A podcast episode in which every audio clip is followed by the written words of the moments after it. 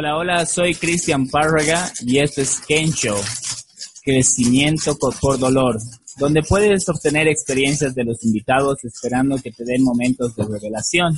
Hoy estoy con Talita Varela, ella es de Pando, Bolivia y se mudó desde sus cinco años a La Paz, Bolivia. Ella es coach, conferencista y capacitora, miembro del, miembro del equipo de John Maxwell, esposa y madre de tres niñas. Y en todo esto se da tiempo para enseñar a su hija en su homeschool.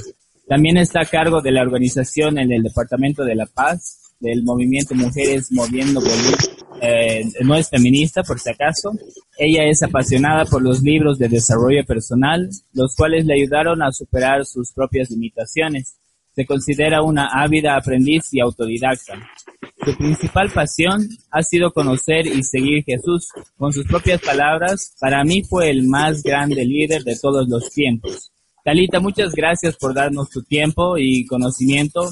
Estamos en el episodio número 4. Bienvenida. Gracias, Cristian. Yo también estoy encantada de estar aquí. Gracias por la invitación. Y bueno, saludos a todos los que nos están escuchando. Es un placer estar aquí. Perfecto, muchas gracias. Aquí, aunque llueve, truene, relampaguee, estamos con el podcast siempre. Así que si escuchan algunos ruidos extras es por la lluvia que está un poco fuerte en este lado de La Paz. Verdad, es el clima que nos toca vivir aquí, un poco loco. Sí, estamos en la misma ciudad y bueno, tú no estás todavía sintiendo la lluvia, más bien. sí, aún no llega por acá.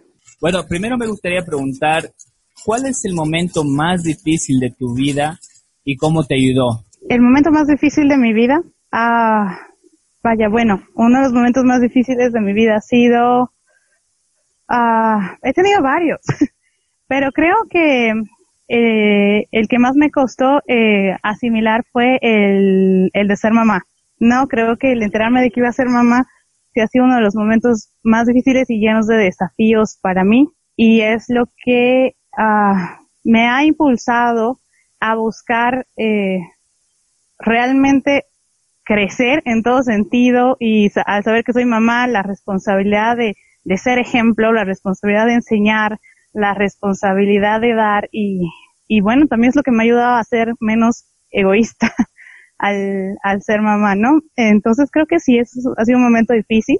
No, no fue un momento feo, sí fue un momento hermoso que, que realmente me, me ayudó a crecer mucho, ¿no? Pero sí ha sido bastante difícil asimilar todo eso. Sí, es, es un poco difícil cambiar el chip, se podría decir, ya que cuando uno está acostumbrado a estar solo o sola, entonces ya viene un hijo y es totalmente diferente. También está solo. Exacto. Sí, sí, es realmente, ¿no? Uno de esos momentos difíciles que te empujan a, salir adelante. Exactamente, y muchas de las personas más bien hacen lo contrario, más bien la ponen como excusa. Y bueno, más bien debería ser una motivación. ¿Qué, ¿Cómo tú trabajas las excusas o qué piensas de las excusas? Bueno, creo que todos tenemos muchas y a veces no nos damos cuenta, ¿no? De las excusas que nos ponemos para no salir adelante o no crecer y superarte como persona.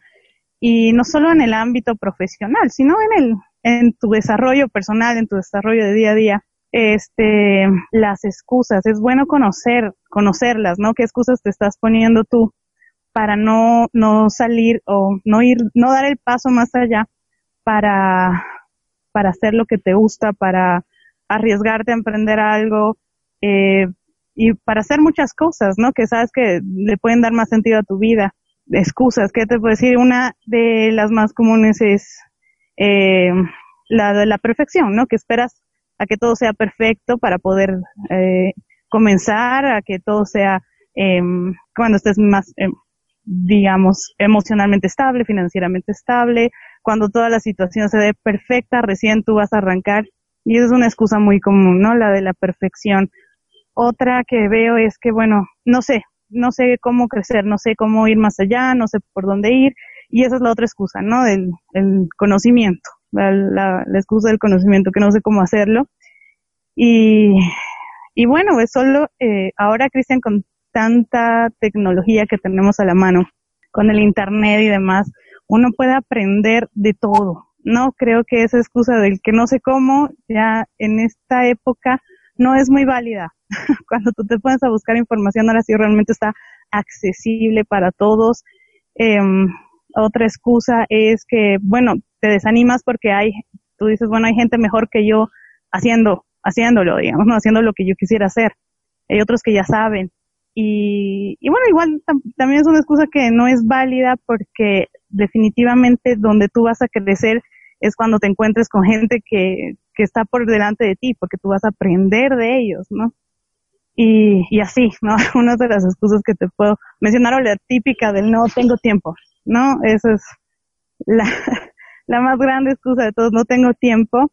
Y, y bueno, ¿no? Esa es una excusa, esa realmente es una excusa y no sé si, si, sea, si sea verdad, yo lo utilicé por mucho tiempo, la excusa del no tengo tiempo y, y me he dado cuenta que es solo cuestión de organizarse. Si se trata de hacer lo que a ti te apasiona hacer, eh, no puedes usar esa excusa de no tengo tiempo, ¿no? Araña tiempo del almuerzo, araña tiempo de los fines de semana, de en la noche, las madrugadas, qué sé yo, vamos, se trata de hacer lo que te apasiona, ¿no? Y, tienes que encontrar el tiempo donde sea.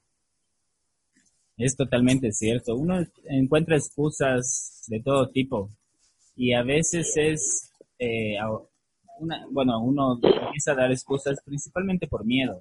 Entonces, es también manejo un poco de miedos. ¿Verdad? Mencionaste de una excusa, la cual es eh, que está relacionado a, eh, a esto, digamos. Yo uh, no hubiera empezado el podcast tal vez porque hay millones de podcasts, pero de todas formas sí lo hice porque es un propósito, es parte de mi misión, es una forma de hacerlo. Entonces no importa eh, esa excusa, digamos, me lo podría dar, pero es hacer algo, es dar el propósito. Y bueno, eso también quiero hablar contigo, ya que como coach tú eres bastante buena ayudando a las personas para que encuentren su propósito. Eh, ¿Cómo manejas esto? Bueno, eh, definitivamente eh, yo encontré mi propósito en la vida y es ayudar a la gente a encontrar el suyo mediante el coach, ¿no? Y mediante el coaching. ¿Cómo hago esto? El coaching maneja una serie de preguntas, ¿no? Y, y eso te ayuda a interiorizarte, ¿no? a conocerte más a ti mismo. Pues son preguntas que jamás te las hiciste y o te las hiciste pero no las respondiste. ¿No? Entonces con el coaching trabajamos por medio de preguntas porque las respuestas tienen que salir de ti mismo, ¿no? De qué es lo que realmente quieres, de cuáles son tus temores y por ejemplo, ¿no? Partimos con la pregunta de cuál de estas excusas es la que tienes tú en tu vida, ¿no? Que es lo que no te ha permitido avanzar. Y, y bueno, ¿no? A partir de identificarlas, armamos una estrategia, hagamos un plan ¿no? para, para eliminar esas limitaciones, ese miedo que tú tienes a, al error. Por ejemplo, otro que es el, error, no tengo miedo a equivocarme.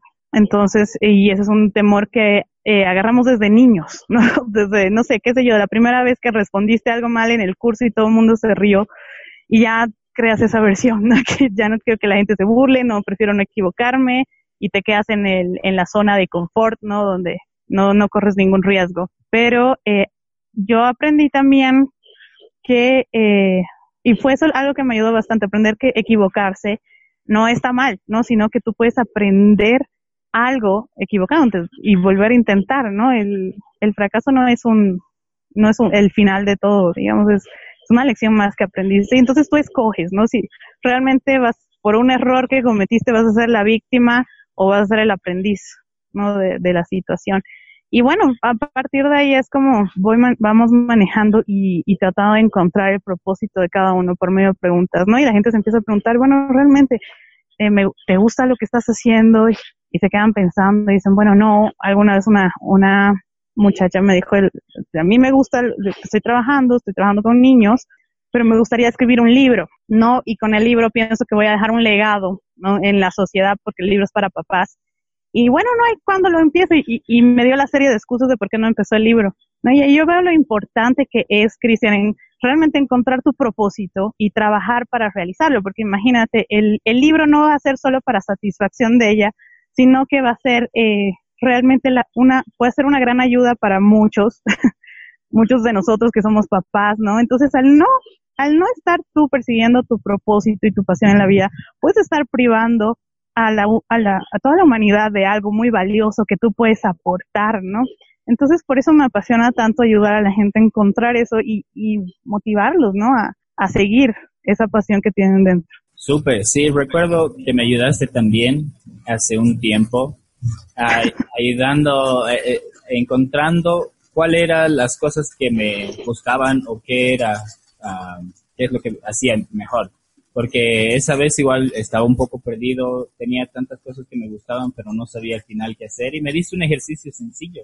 ¿Recuerdas cuál era? Eh, sí, las identifica tus cualidades. Exactamente, sí, sí. Y eso me ayudó bastante y es por eso que al final ya pude descubrir realmente cuál es mi misión algo que ayudó a esto también, a este podcast. Gracias, Talita, por cierto.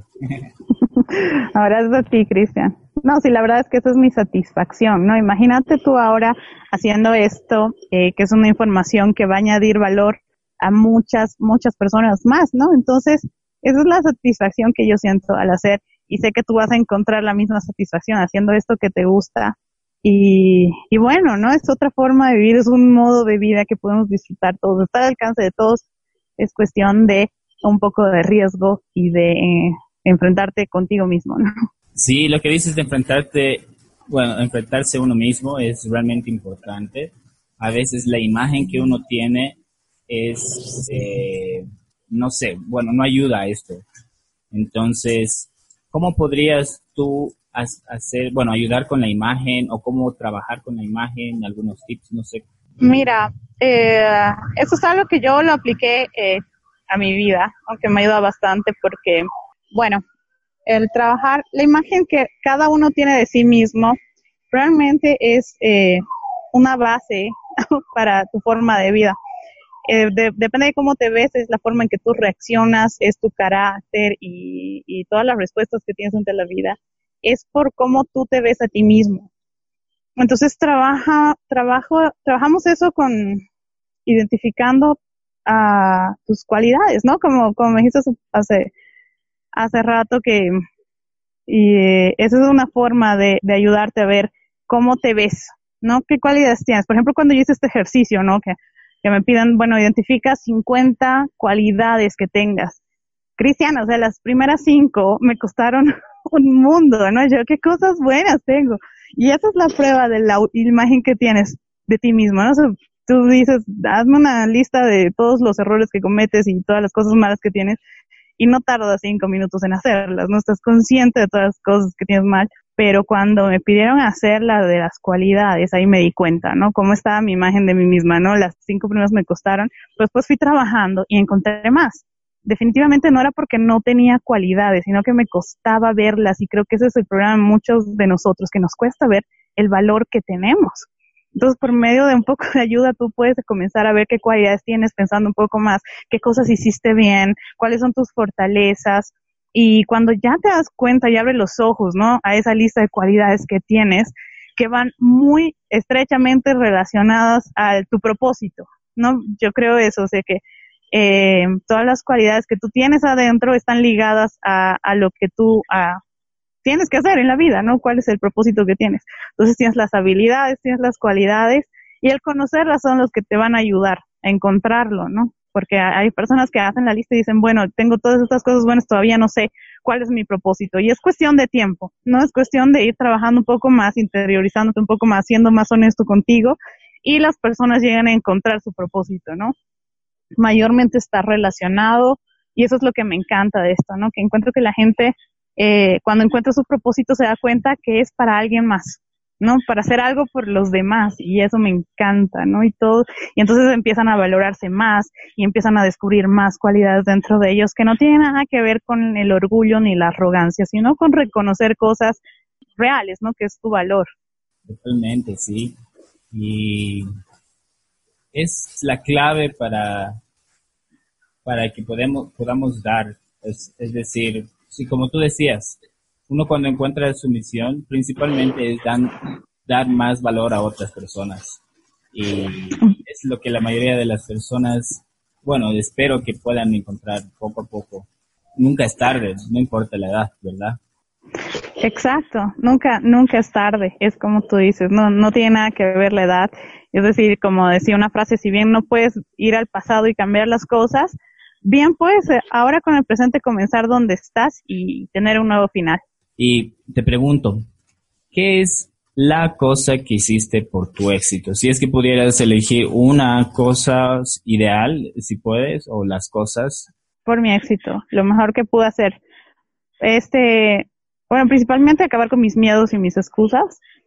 Y segundo, organizarme. Cristian, aprender a organizarme me cambió la vida entera, ¿no? Eh, una vez que me deshizo de las excusas y los miedos, comencé a organizar mi tiempo, organizar mi vida, organizar mi mente, ¿no? Los pensamientos, porque normalmente uno eh, no, no, te preocupas por las cosas que piensas, no simplemente los dejas pasar, piensas lo que quieras, pero cuando aprendes a ordenarte también en los pensamientos, aprendes a ordenarte en tu entorno, eh, vaya, creo que eso ha sido un paso primordial a, a ayudarme a alcanzar las metas que me propuse y las que todavía tengo por delante. El organizarme ha sido clave. Genial. Y hablemos de organizar. ¿Cómo podrías tú o qué es lo que hiciste si pudieras darnos un tip para organizar la mente o para, y para organizar el tiempo? Claro que sí. Mira, la mente. Eh, hace poco aprendí que la forma de cambiar las cosas que tienes en el subconsciente, como la imagen que tienes de ti mismo, por ejemplo, si tienes una imagen eh, pobre de ti mismo, es eh, cuidar mucho la forma en cómo te hablas. ¿no? Si te das cuenta, las personas que son más duras con nosotros en hablarnos, somos nosotros mismos. Cuando nos equivocamos y las cosas que nos decimos, somos terribles. Entonces, al estar consciente de eso, eso me ayuda también a organizar mucho mis pensamientos, ¿no? Cuidar la forma en cómo me hablo, las cosas que me digo. Es decir, sí soy, era buena para reprocharme, pero no para festejarme las cosas que hacía bien. Entonces comencé a cambiar eso, ¿no? Ok, ¿qué hiciste idea, Talito? Ok, pudiste eh, realizar tres cosas que tenías planeado y las hiciste bien. Muy bien, muy bien. No pudiste hacer esto, pero mañana lo vas a hacer y cada día estás mejorando. Entonces comienzo a hablarme a mí misma como una coach, ¿no? alentándome en vez de, eh, de bajonearme, digamos, por así decirlo, como le decimos acá, en vez de darme palo, y comenzar a alentarme, comenzar a recordarme mis cualidades, hablándome, ¿no? Es importante hablarlo en voz alta y para recordar qué cosas te tienes que decir, eh, también algo que me ayuda mucho, Cristian, es tenerlas escritas a la vista, ¿no? Entonces comienzas a, a poner en, mi espejo, que es algo que veo todos los días, eh, o lugares donde tú, o, tu closet, ¿no? Frases que, que, te, que te ayuden, alguna frase que te haya ayudado, algo que quieras recordar y la lista de tus cualidades a la vista, cosas que tú puedas hablarlas diariamente. Eso realmente me ha organizado mucho los pensamientos, me ha corregido la forma de pensar y, y bueno, en el exterior hay eh, algo que yo recomiendo mucho que aún me estoy acostumbrando a manejar es la agenda. Es decir, no te digo que ya soy experta en manejarla, pero las veces que se me olvida, eh, veo la diferencia, ¿no? que, que de tiempo que haces con, con el manejo de agenda. Entonces, algo que yo les puedo recomendar es acostumbrarse a manejar una agenda. Pues es que puedo ser yo, no soy un hombre de un ejecutivo, un hombre de negocios para mandar una agenda, pero hazlo de todos modos, vas a ver el cambio, ¿no? Al, al, al manejar una agenda con las cosas diarias que tienes que hacer. Ahí vas a darte cuenta del tiempo que tienes para dedicarte a lo que realmente quieres hacer y no van a haber más excusas. Y hay muchos, eh, muchas cosas también en, en Internet que puedes encontrar acerca de, que te ayudan a organizarte, ¿no? Por ejemplo, yo, que también soy ama de casa, encontré hace poco un, un tutorial de cómo organizar las ropas, ¿no? Y tú dices, ¿qué tiene que ver organizar la ropa en tu crecimiento y desarrollo personal? Uy, a mí me cambió la vida porque ya eh, la organizas de tal manera que no necesitas invertir más tiempo para volver a acomodar las cosas y, y listo, ¿no? Tengo todo ese tiempo libre para mí, para leer, para aprender otras cosas. Entonces, a ver, en Internet puedes encontrar muchas formas que te pueden ayudar a organizarte, ya sea en tu empresa, en, la, en el trabajo que estás haciendo, te aseguro que vas a encontrar algo que te va a servir. Es cuestión de buscar.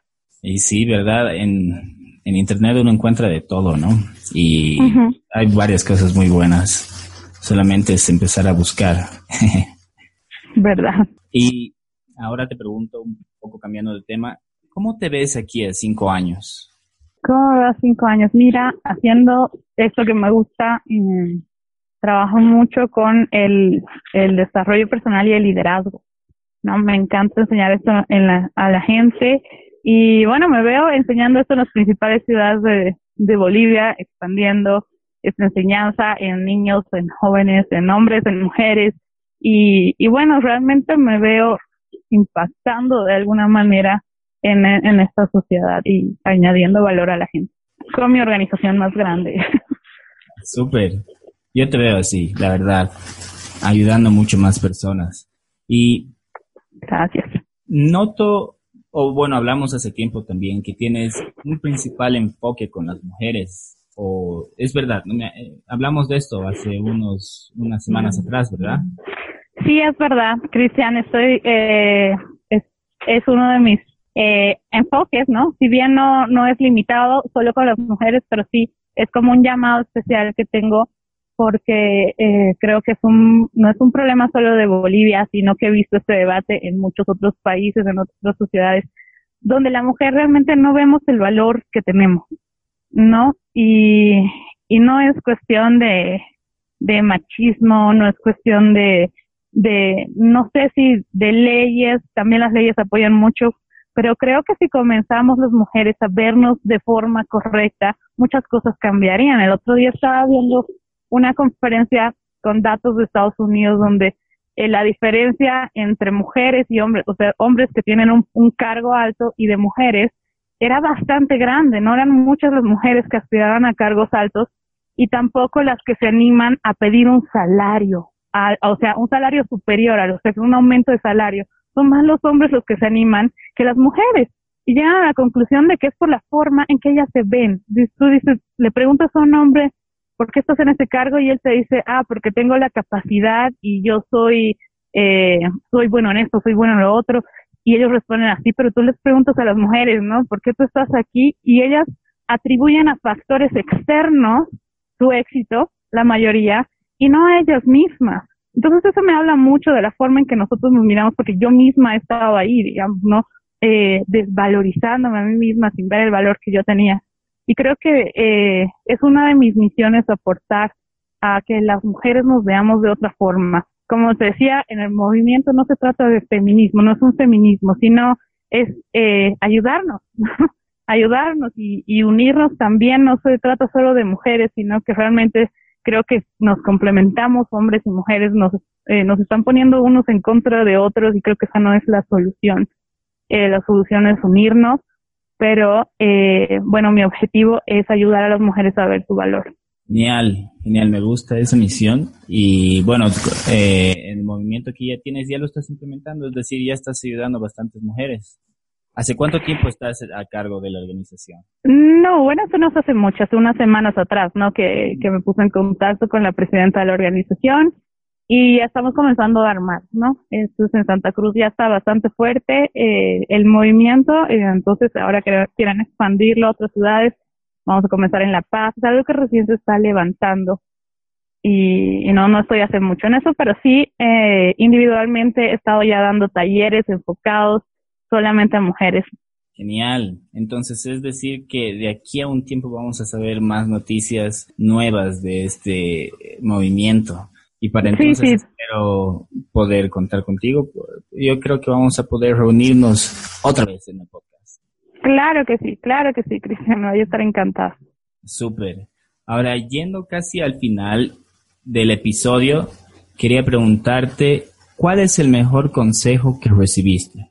El mejor consejo que recibí es, eh, no, mira, es una frase que encontré, de hecho no, no me la di a alguien en específico, pero es un consejo que, que yo lo adopté y lo hice parte de mi vida, que es el, no es, no permitas que las circunstancias que están alrededor tuyo, eh, se metan dentro tuyo y te hundan, ¿no? Y esta frase viene al comienzo, trata de un barco que está rodeado de agua, ¿no? Entonces, te dice, no es el agua que rodea el barco lo que lo hunde, sino el agua que entra dentro del barco lo que hunde el barco. Entonces con este consejo yo aprendí que realmente no, no, no es que las circunstancias te van a frenar o te van a hundir, no, no puedes atribuir eh, tanto poder a las circunstancias que, que te rodean, ¿no?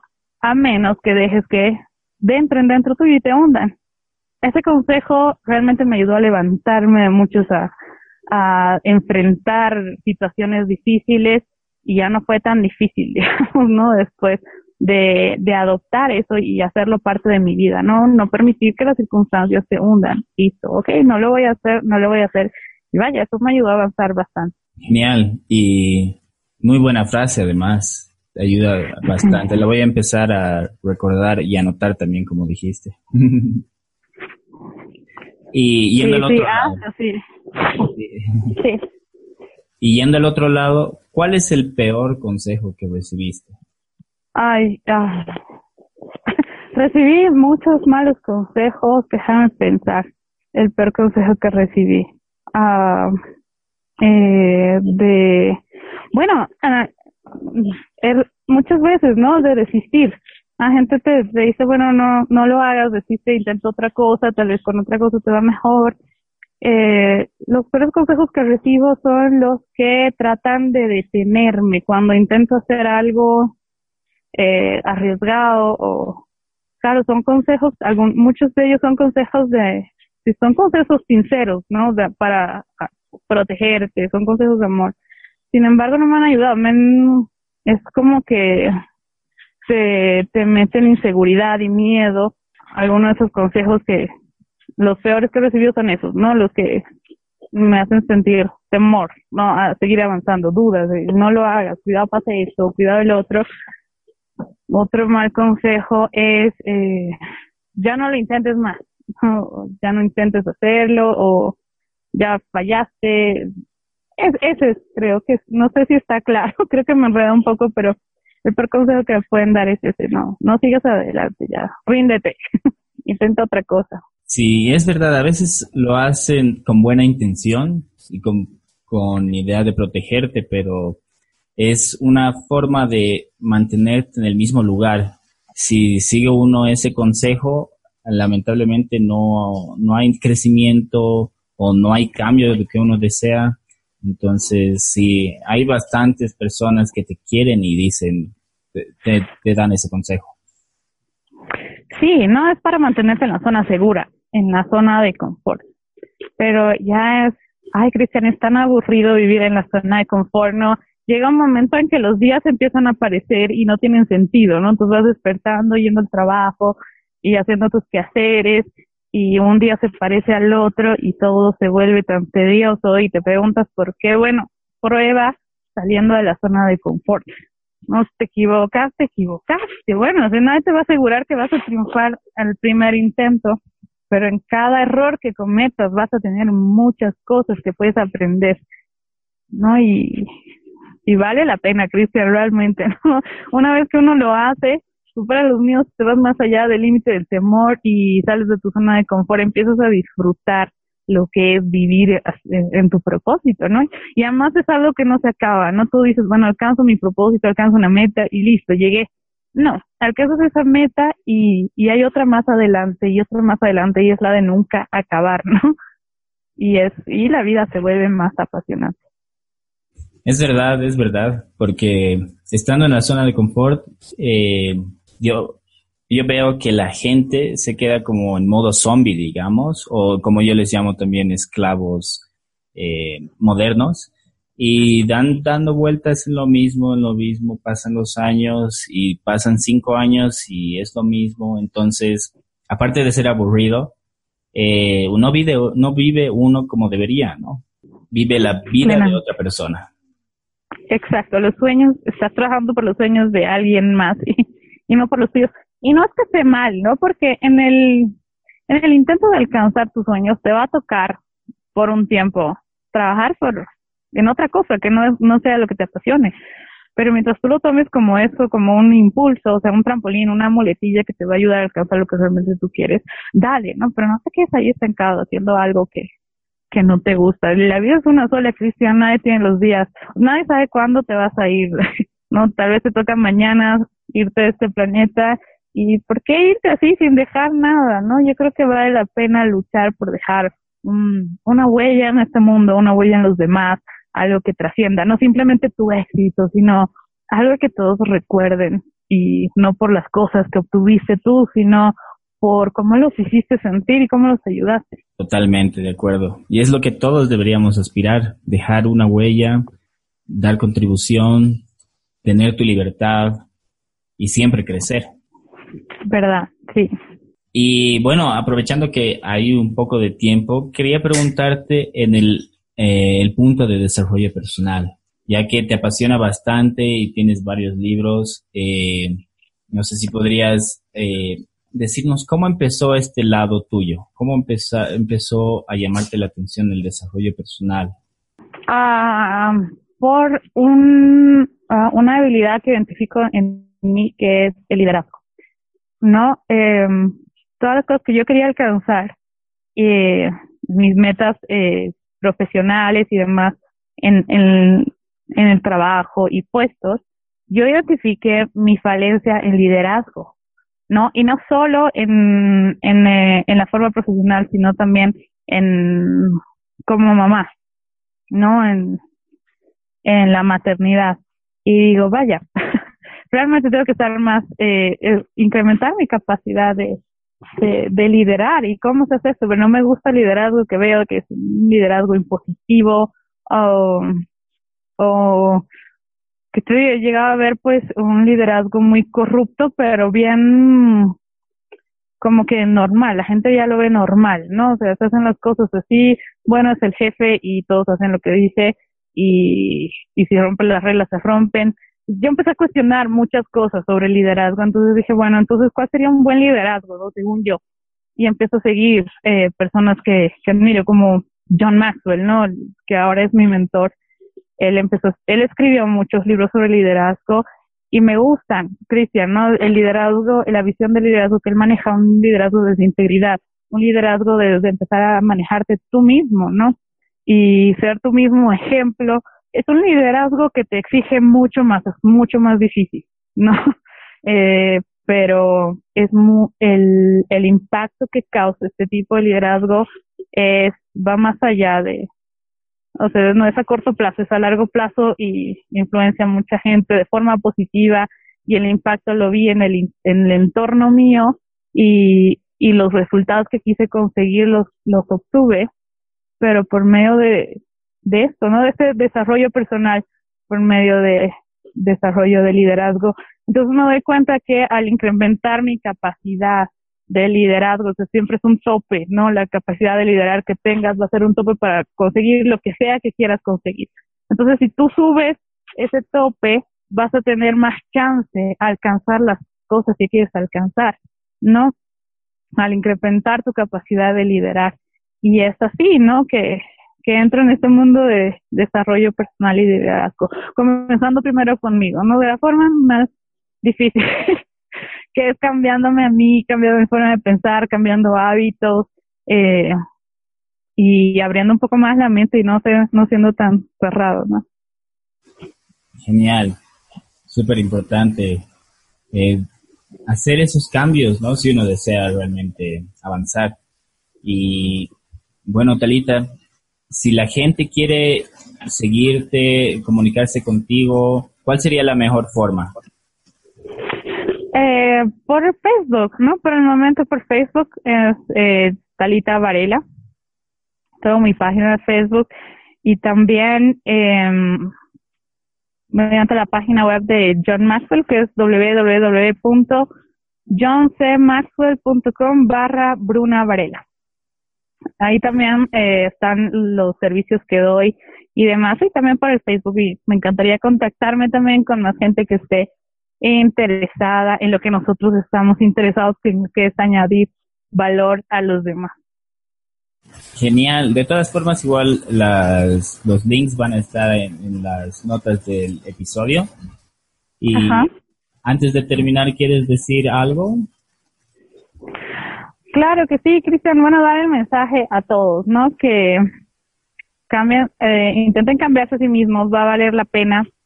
Uh, luchen por desarrollarte, luchen por sus sueños uh, por conseguir lo que quieren, pero de la forma difícil, ¿no? Eh, interiorizándose, siendo sinceros y honestos consigo mismos y eso, ¿no? Nuestra sociedad necesita líderes eh, con integridad, líderes con valores y, y en lo que sea que tú hagas, tú puedes ser un buen ejemplo de liderazgo, ¿no? En el área que, que te apasione. Y eso, animar a la gente que, que se arriesgue a ser un mejor líder en el área donde está. Gran mensaje. Y bueno, muchas gracias, Talita. Muchas gracias a todos por escucharnos. Nos vemos la próxima. O nos escuchamos la próxima.